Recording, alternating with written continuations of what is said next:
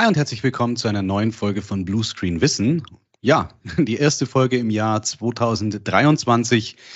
Wir haben zwar schon den 9. Januar, aber ich wünsche euch trotzdem nochmal ein gutes neues Jahr, einen guten Start in dieses neue Jahr. Und ja, wir haben uns ein bisschen was überlegt. Äh, das Thema Bluescreen Wissen, das hat ja schon ganz gut funktioniert im letzten Jahr und deswegen haben wir gesagt, wir werden das auf jeden Fall fortsetzen und werden uns mit dem Thema Security vor allem noch weiter beschäftigen, denn das ist ein ganz, ganz, ganz großes Themenfeld und deswegen soll es auch in unserer heutigen Folge wieder um ein Security-Thema gehen, nämlich heute zum Thema Security Awareness Training beziehungsweise User Awareness Training und die Human Firewall. Und was das alles so bedeutet, das wollen wir uns jetzt einfach mal in dieser Sitzung heute anschauen.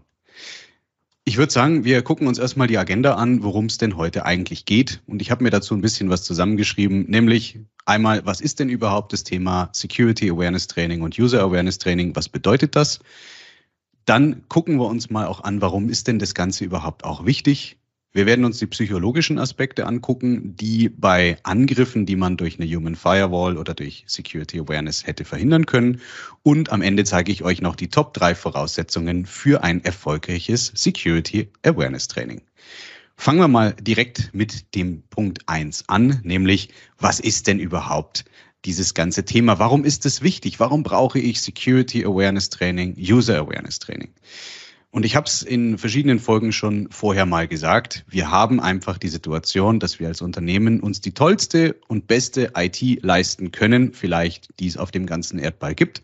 Das löst aber immer noch nicht eine Situation, nämlich die Schwachstelle Mensch.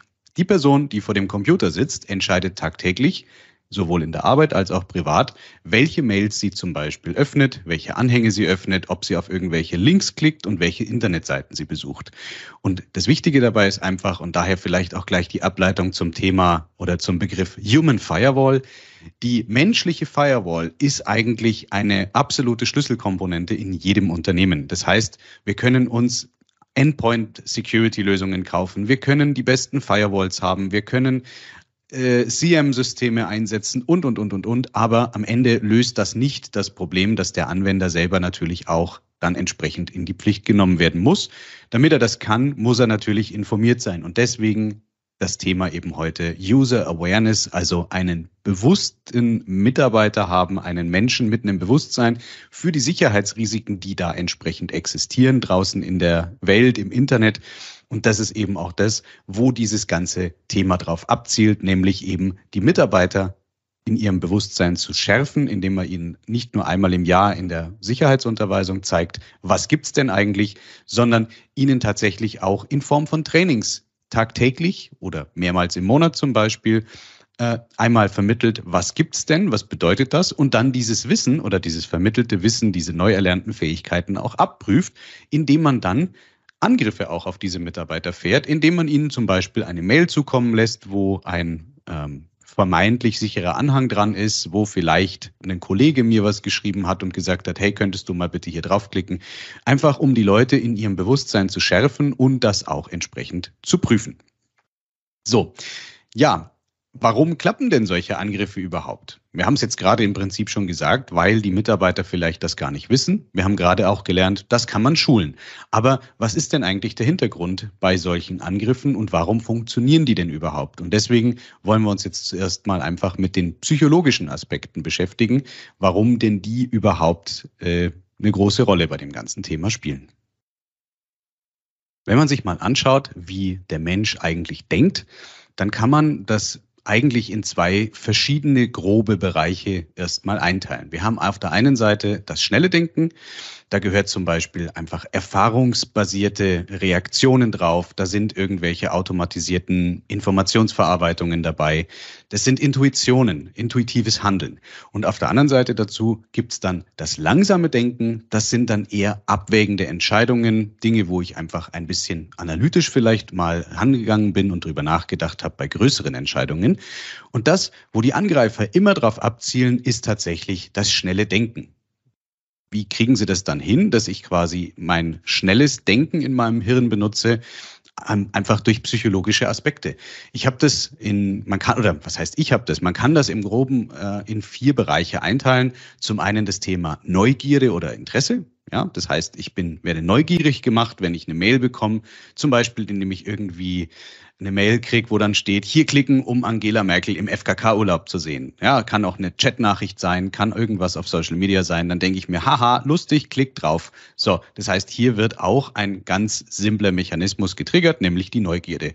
Oder, was auch gut funktioniert, leider, es ist das Thema Angst beziehungsweise Schuld. Wenn ich sage, hier kommt eine Mail, Ihre überfällige Rechnung über 10.000 Euro direkt in der Überschrift mit einem reißerischen Text, da ist man erstmal dazu geneigt, dass man sagt, oh, ich habe einen Fehler gemacht und niemand will, dass ein Fehler irgendwie bekannt wird, dass ein Fehler aufgedeckt wird. Deswegen, oh, da muss ich jetzt ganz schnell reagieren. Vielleicht ist die Mail auch noch angeblich von meinem äh, Chef oder vom Einkäufer oder vom Controller geschickt worden. Heißt, hier muss ich ganz schnell handeln, damit ich jetzt nicht noch ein größeres Problem bekomme. Also Thema zwei, Angst oder Schuld. Thema drei oder das dritte mögliche Angriffsszenario wäre Gier beziehungsweise Begehrlichkeit. Auch das kennt man, das gibt es schon seit 20, 30 Jahren, wo irgendjemand mir angeblich einen ganz besonderen Deal vorschlägt, wo es dann heißt, hey, du musst mir jetzt nur kurz deine Bankverbindung geben oder auch am Telefon, wo sich Mitarbeiter irgendwie als äh, jemand von der Lotterie oder sonst was ausgeben.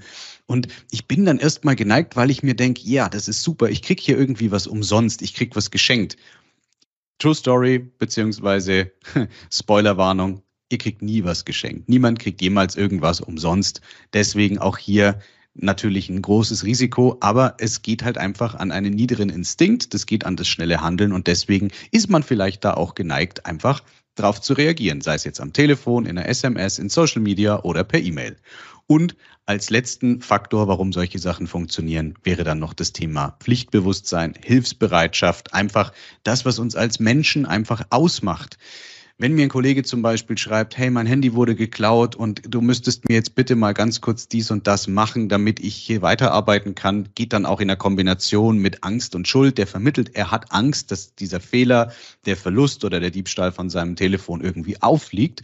Also man möchte dem Kollegen gerne helfen, man ist ja Mensch und tut dann auf einmal auch Dinge, die dann am Ende dazu führen, dass wiederum andere Dinge passieren. Zum Beispiel, dass sich dann ein Trojaner in der Firma einnistet, zum Beispiel, dass meine Daten abhanden gekommen äh, sind danach, dass meine Zugangsdaten geklaut werden oder, oder, oder. Und das ist einfach der große Grund, warum solche Angriffe an dieser Stelle funktionieren. Und das ist halt einfach das, wo die Angreifer auch drauf abzielen. Und das ist das, was wir tatsächlich trainieren können. Wir können die Leute durch wiederholtes Training, durch wiederholte Angriffe einfach schulen, einfach aus dem schnellen Denken bei solchen Möglichkeiten für Angreifer rauszukommen und das Ganze in das langsame Denken zu übersetzen. Die Begriffe schnelles und langsames Denken, die sind übrigens wissenschaftlich geprägt. Ein Herr Kahnemann hat das Ganze auch äh, sehr gut dokumentiert und das ist einfach das, wo wir entsprechend darauf abzielen müssen bei unseren Anwendern, dass wir sie wirklich aus dem schnellen Denken kriegen in Richtung langsames Denken, wenn es eben um das Thema Security geht, mit diesen ganzen Medien, mit denen wir entsprechend arbeiten. Und das ist einfach das Wichtige dafür, dass wir unsere Firma und auch unsere privaten Accounts einfach sicher halten. Ja, ansonsten äh, kommen wir noch zu den äh, Top drei ähm, Voraussetzungen für ein erfolgreiches Awareness-Training, sei es jetzt User- oder Security-Awareness-Training. Und die schauen wir uns jetzt auch noch an. Damit Security Awareness Training oder User Awareness Training erfolgreich sein kann, brauchen wir im Grunde genommen drei wichtige Säulen. Und diese drei wichtigen Säulen, das ist auf der einen Seite das Mindset. Das heißt, wir müssen unsere Mitarbeiter in den Zustand versetzen, dass sie es verstehen, dass sie die Bedrohungslage verstehen, dass sie eigenverantwortlich handeln und auch eigenverantwortlich werden. Das heißt, Pull Nummer eins oder Säule Nummer eins ist das Mindset. Säule Nummer zwei ist das Skillset.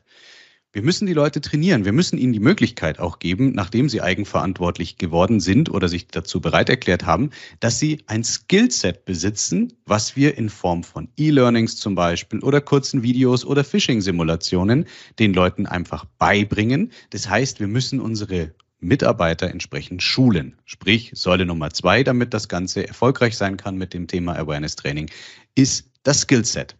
Und als letztes, die Säule Nummer drei, ist dann natürlich das Toolset, die Werkzeuge, mit denen man das Ganze dann vermittelt. Das heißt, eine Software, eine Webseite, eine, eine Sammlung aus Möglichkeiten, um einfach unseren Mitarbeitern auch die Möglichkeit zu geben. Auf der anderen Seite aber auch natürlich den Admins, den CISOs, den CIOs und wer da alles entsprechend mit drin hängt, die Möglichkeit zu geben, aktiv das Geschehen zu überwachen, auch aktiv ins Geschehen einzugreifen, um den Mitarbeitern auch die Trainings und die Angriffe zur Verfügung zu stellen, die zu ihrem entsprechenden Mind- und Skillset passen. Und auf der anderen Seite auch im Bereich Toolset dem Mitarbeiter zum Beispiel die Möglichkeit zu geben, wenn er denn jetzt etwas erkannt hat, das Ganze auch entsprechend zu melden. Es gibt verschiedene Plugins und Erweiterungen für zum Beispiel Outlook, wo ich dann entsprechend eine E-Mail melden kann als bedrohlich, als schadhaft, als gefährlich, um dann wiederum auch den Informationsfluss im Unternehmen anzuregen. Und das ist eigentlich das, was wir hier entsprechend brauchen. Es gibt eine Menge toller Hersteller und Anbieter von solchen Lösungen. Schaut auch gerne bei uns auf der Webseite mal vorbei und guckt euch an, was wir in dem Bereich im Portfolio haben, wenn ihr möchtet. Und ja, das soll es tatsächlich für heute schon wieder gewesen sein zu dem Themengebiet Security und User Awareness Training und die Human Firewall. Und ja, ich würde mich dann wahnsinnig freuen, wenn wir uns zur nächsten Folge wieder hören, weil das Thema E-Mail und Angriffe von außen, das geht da direkt nahtlos weiter. In der nächsten Folge werden wir uns dann mal mit dem Thema Malware, Spam und Ransomware beschäftigen und uns mal angucken, was das eigentlich alles ist und warum es so gefährlich ist. Bis dahin bleibt mir nur noch zu sagen, macht's gut, bis zum nächsten Mal.